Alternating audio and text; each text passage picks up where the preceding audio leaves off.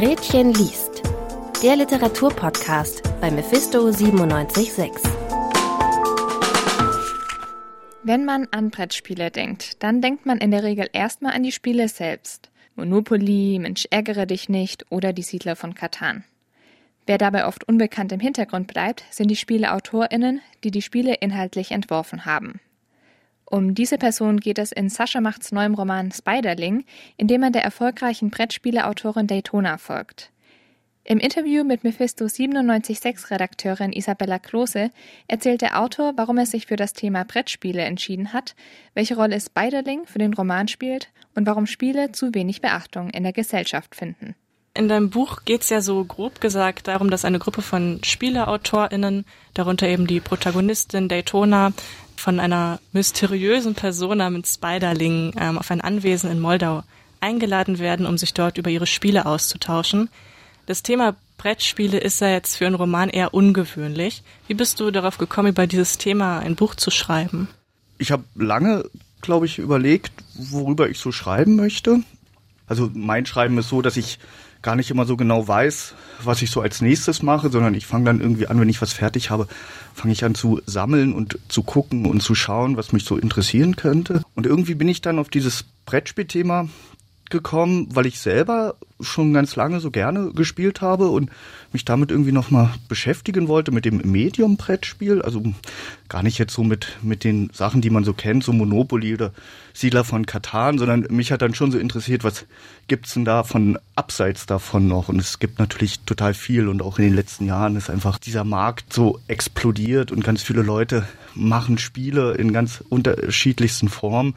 Und habe ich irgendwie gedacht, okay, das ist ja cool, das interessiert mich ja, das schaue ich mir jetzt mal so an. Was, was, was kann man denn so, wie kann man nochmal so über Brettspiele schreiben? Und es gibt einen sehr schönen Roman, der so ein bisschen die Referenz, also auch ein, einer meiner Lieblingsromane ist nämlich Das Dritte Reich von Roberto Bolaño, einem chilenischen Autor, wo es aber um ein Kriegsspiel geht, also ein, ein, ein nur ein einzelnes Spiel, äh, das durch den ganzen Roman hinweg gespielt wird, was so im Zweiten Weltkrieg spielt. Und das fand ich schon so als Form erstmal total super, wie der das halt so beschreibt. Und ich dachte aber, okay, aber da geht ja vielleicht auch noch so mehr, weil es gibt ja auch so mehr als Kriegsspiele im Brettspielbereich. Jetzt werden die Spiele im Buch ja nicht einfach nur erwähnt oder so, sondern sie fließen ja auch richtig in die Handlung ein. Also es gibt ja auch eine recht lange Passage, wo die Charaktere wirklich nur ein Spiel spielen. Warum hast du dem Spielen da an dieser Stelle so viel Raum gegeben? Ja, weil ich da so ein bisschen das Gefühl hatte, dass da vielleicht so mein mh, hm, poetisches Prinzip, was ich mir so vorgenommen hatte, also das Spiel eben noch mal so anders zu denken, als jetzt nur so dieses Gewinnen und Verlieren oder diese strategischen oder Glückskomponenten, die dann irgendwie wie so, mh, hm, naja, wie so Elemente immer so zusammen genommen werden, aber was ist denn das dann eigentlich? Also was ist denn so ein Spiel? Ist das irgendwie nur so ein Zeitvertreib oder kann das irgendwie so mehr sein? Und ich dachte irgendwie, indem ich das so ausführlich beschreibe und das auch in unterschiedlichen Kontexten beschreibe. Also es gibt ja mehrere Spiele, die so ausführlich beschrieben werden, also manchmal mehr und manchmal weniger, aber ein bestimmtes, eben dieses Mountstein-Spiel ist halt, also es sind halt wirklich 80 Seiten des Romans, es ist vielleicht mir dann so ein bisschen damit durchgegangen, aber da wird eben so eine eigene Geschichte ja auch nochmal innerhalb des Romans transportiert und durchgespielt und erzählt, die vielleicht nicht unbedingt hm, also mir war schon wichtig, dass es ein eigenständiger Text auch ist, aber dass der immer mal wieder auch so ein bisschen mit dem zu tun hat, was auf der Handlungsebene im Roman mit den ProtagonistInnen passiert. Aber nicht ausschließlich, sondern es sollte schon auch ein, ein eigenständiger Teil sein des Buches. Der Titel von deinem Buch ist ja Spiderling und Spiderling ist ja auch die Person, die die Charaktere alle nach Moldau einlädt und Spiderling selbst taucht in Person aber gar nicht auf und auch Spiderlings Identität bleibt ja die ganze Zeit geheim, obwohl das zumindest am Anfang so die, Fra die zentrale Frage eigentlich ist, die auch der Toner sich ja stellt, wer Spiderling ist. Warum löst du das am Ende nicht auf? Warum hast du dich dazu entschieden, das geheim zu halten? Also ich wusste von Anfang an, dass ich ähm, irgendwie was damit machen muss. Also wenn man so eine so eine nebulöse Figur setzt, dann muss man irgendwie was damit machen. Entweder lässt man sie halt warten auf Godot klassisch eben nicht auftreten, sondern lässt sich alles darum drehen. Oder man, oder ich, ich hatte dann so eher die Idee, okay, ich versuche ähm, Spiderling in so verschiedenen Kontexten so auftauchen zu lassen. Also es gibt auch so Zwischentexte, wo es dann so um seine, äh, ihre, seine, man weiß es ja nicht genau, äh, Vergangenheit ja auch so geht. Also, da, dass der sich in so, so komischen Brettspielkünstler in Gruppen bewegt hat, die so sich miteinander gestritten haben und zusammen nachgedacht haben.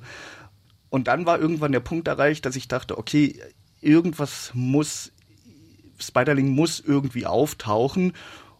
Und Spiderling taucht ja auch auf. Jetzt nicht in Persona, aber am Ende ist es zumindest äh, irgendwie anwesend. Und ich glaube, das ist auch okay, weil Spiderling ist ja über den, also das ist, äh, ist dann irgendwie Seite 420 oder so. Und er ist über 400 Seiten ja schon auch präsent, mal mehr, mal weniger. Und ich dachte jetzt da vielleicht jetzt so eine leibhaftige Figur nochmal auftreten zu lassen, es ist halt, bleibt ja immer enttäuschend. Also wie, wie geht man mit der Erwartungshaltung des Lesers, der Leserin um? Und ich dachte, lieber immer mal wieder in verschiedenen Formen auftauchen, als dann in einer ganz gesetzten, die dann irgendwie endgültig ist und so. Und so sehe ich ja Spiderling nicht. Also für mich ist es ja immer noch ein Mirakel, ein Wunder, ein Rätsel, ein großes. Wie ja dieses ganze Thema äh, des Romans, der Brettspiele und des Krieges auch für mich ja auch große Rätsel sind, nach wie vor. Ich habe das teilweise fast irgendwie so ein bisschen empfunden, als wäre Spiderling so eine Art Gott, der über allem steht. Ist das so ein bisschen die Funktion, die Spiderling da erfüllt? Ja, ja, vielleicht sowas Göttliches. Hm. Ich würde es ja, ich würde es eher als so Gespenst bezeichnen, vielleicht als so jemand, der so durch die Hirne und äh, durch die dunklen Ecken des Weingutes spukt und äh, mal hier, mal da auftauchen kann, wo, wo man es am wenigsten erwartet. Aber ja, es geht schon auch so darum, dass es ja auch Spiderlings Ort ist, an dem der Roman spielt und alles, was dort passiert, ist irgendwie auf Spiderlings Wirken passiert es ja auch auf so eine Art und Weise. Aber ich kann es jetzt, glaube ich, gar nicht so genau sagen. Das äh, überlasse ich dann schon äh, dem Leser, weil das ist, es öffnet natürlich so diesen Assoziationsraum, den ich ja für mein Schreiben so ganz wichtig finde, dass man eben selber an diesen Texten so mitarbeitet und sich nicht alles so vorwerfen lässt und, und es dann einfach so auffrisst. Du hast ja jetzt auch eine nicht ganz typische Erzählweise gewählt, sage ich mal. Also dieser eigentliche Handlungsstrang, diese Geschichte in Moldau wird ja immer wieder unterbrochen von Geschichten aus Daytonas Vergangenheit und auch so Passagen, die manchmal ein bisschen zusammenhanglos irgendwie wirken, also jetzt nicht direkt was mit der eigentlichen Handlung zu tun haben. Warum hast du dich für so eine Erzählweise entschieden? Ja, weil ich glaube ich das Gefühl habe, dass, dass ich sehr skeptisch gegenüber diesen chronologisch erzählten, nur auf einer Handlungsebene stattfindenden Texten bin. Also denen bin ich irgendwie, habe ich da so eine große Skepsis gegenüber, weil ich immer so das Gefühl habe, ja, aber das Literatur, das hat ja dann irgendwie doch auch mit dem Leben zu tun und das Leben ist ja auch so ganz reich und auch so ganz langweilig manchmal und führt halt so in Sackgassen und dann muss man wieder zurückgehen. Oder es geschieht irgendwas, was irgendwie total überraschend ist und was gar nichts mit der, mit dem vorhergehenden, was passiert ist, irgendwie zu tun hat. Und so, so sehe ich dann schon so meine Texte, dass die irgendwie versuchen, auch, auch wenn sie natürlich wissen, dass, dass das Leben in der Literatur jetzt nicht eins zu eins abgebildet werden kann. Das wäre ja ganz entsetzlich. Es wird ab und zu versucht, aber es scheitert ja immer so grandios. Aber irgendwie hatte ich schon so das Gefühl, mh, hm, es wäre mir dann, glaube ich, zu wenig, nur, nur so diese Handlung zu verfolgen, sondern es gibt eben irgendwas dockt dann wieder von außen daran an und dann habe ich schon so das Gefühl, okay, das muss ich jetzt auch mal, ich muss jetzt einfach mal beschreiben, wie in jedem Land der Welt, äh, der Erde irgendwie gespielt wird, aber immer nur so ein Satz für jedes Land und dann sind es eben 198 Sätze. Ja gut, das sind dann auch nur fünf Seiten, das ist dann schon okay, finde ich.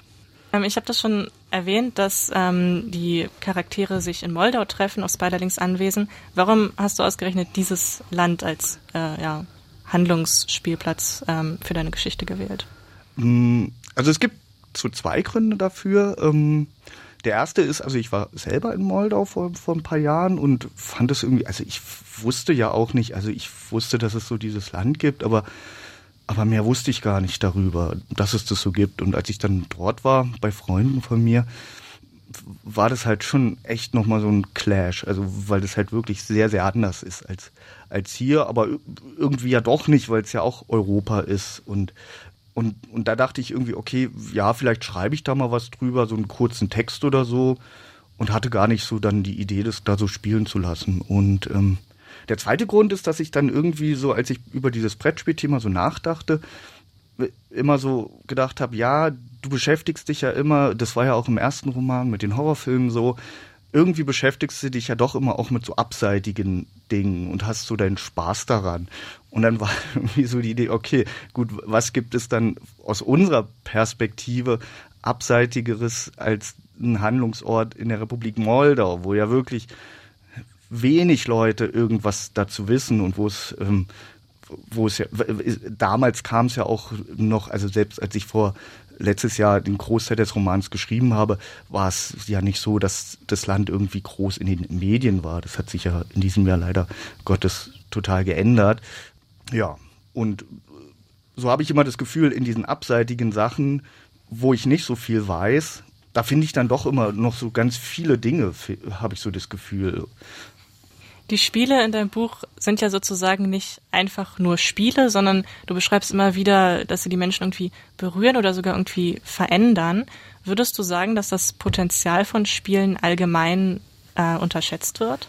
Ja, ich glaube schon, so in der, vielleicht so in der Wahrnehmung, weil es erstmal nur so ein Entertainment-Produkt ist und ganz anders als so Filme oder Musik, die natürlich irgendwie so breit rezipiert werden, auch so in ganz unterschiedlich, aus ganz unterschiedlichen Richtungen und so, ist es natürlich beim Brettspielen noch nicht so, weil es halt wirklich pure Unterhaltung ist und purer Zeitvertreib. Aber es ist auch ein bisschen, die Spiele sind auch ehrlich gesagt ein bisschen selbst schuld, weil sie fun viele funktionieren natürlich erstmal nur, also aus einem Siedler von Katan kann man jetzt eben nicht die Menschheitsgeschichte ablesen. Und das ist auch okay, das ist das, was es sein will, das ist halt irgendwie großartig und es funktioniert total gut. Aber ich habe so ein bisschen, als ich dann so, ja, mich so mit dem Thema nochmal so intensiver beschäftigt habe und auch so im Internet geguckt habe und auch so was in, in den USA oder so, wie der Brettspielmarkt da so ist.